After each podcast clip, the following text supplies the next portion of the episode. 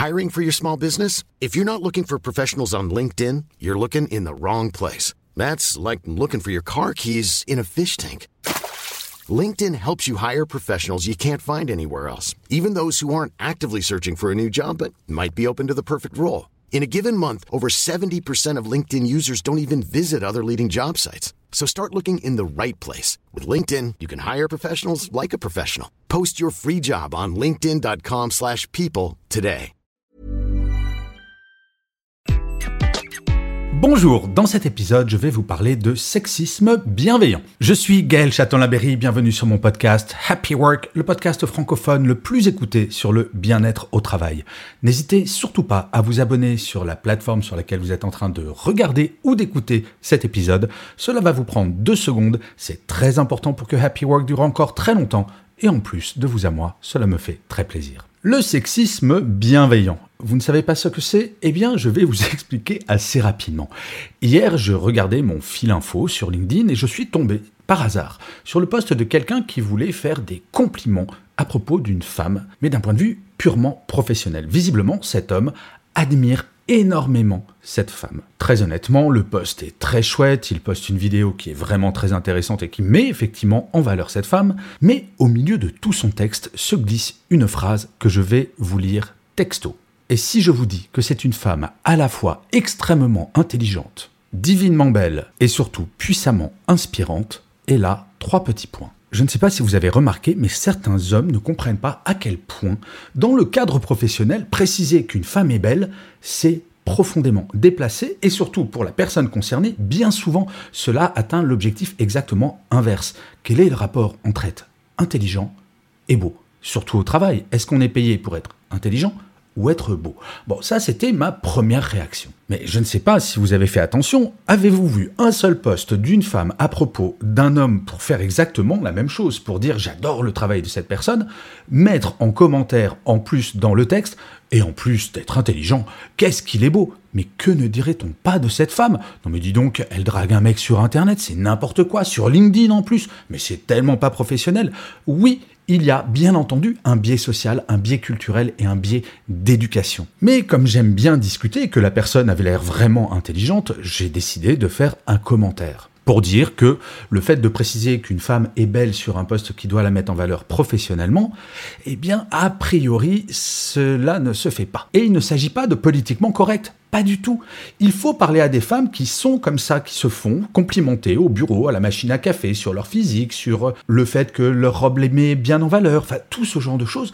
Parlez à des femmes et vous verrez que bien souvent, ce que vous pensez être un compliment, eh bien c'est exactement l'inverse. Et donc je fais ce commentaire et systématiquement, deux arguments me sont opposés, qui sont assez classiques à vrai dire. Le premier c'est mais je ne comprends pas, c'est un compliment, donc c'est sympa.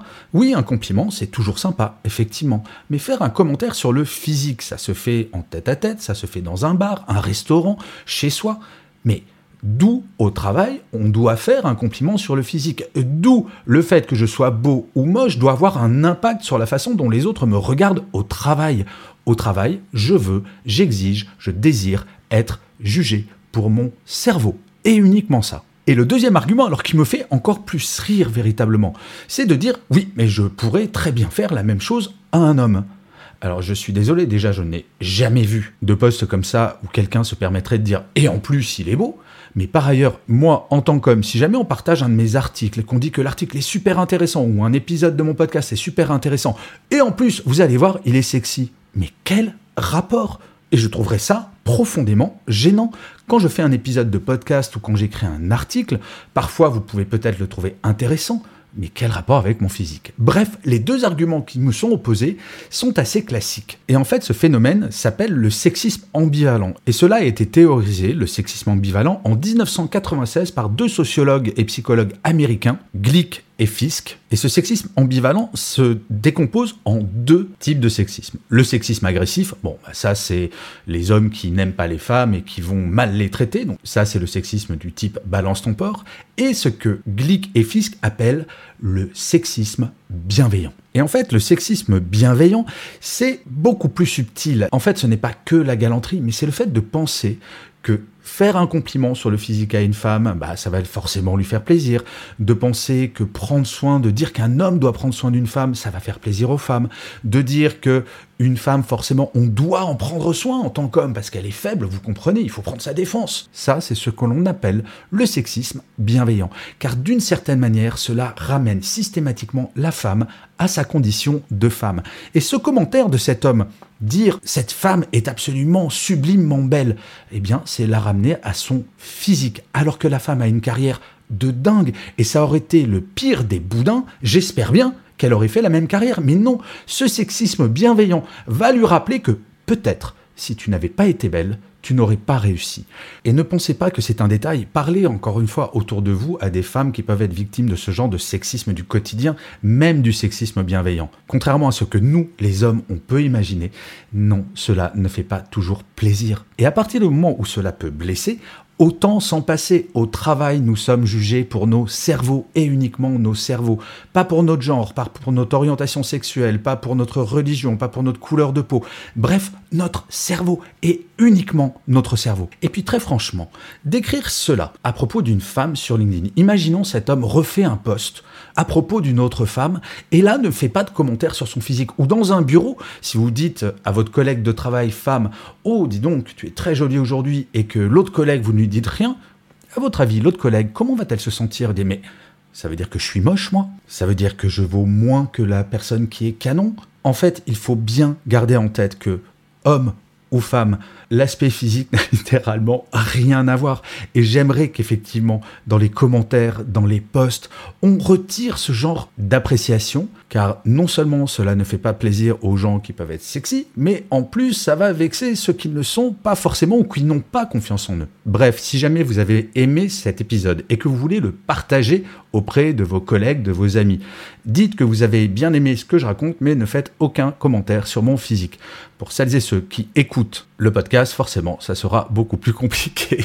Je vous remercie mille fois d'avoir écouté cet épisode de Happy Work ou de l'avoir regardé si vous êtes sur YouTube. N'hésitez surtout pas à mettre des pouces levés, des étoiles, des commentaires, à partager cet épisode auprès de votre réseau. C'est comme cela que Happy Work durera encore longtemps. Je vous dis rendez-vous à demain et d'ici là, plus que jamais, prenez soin de vous les amis. Salut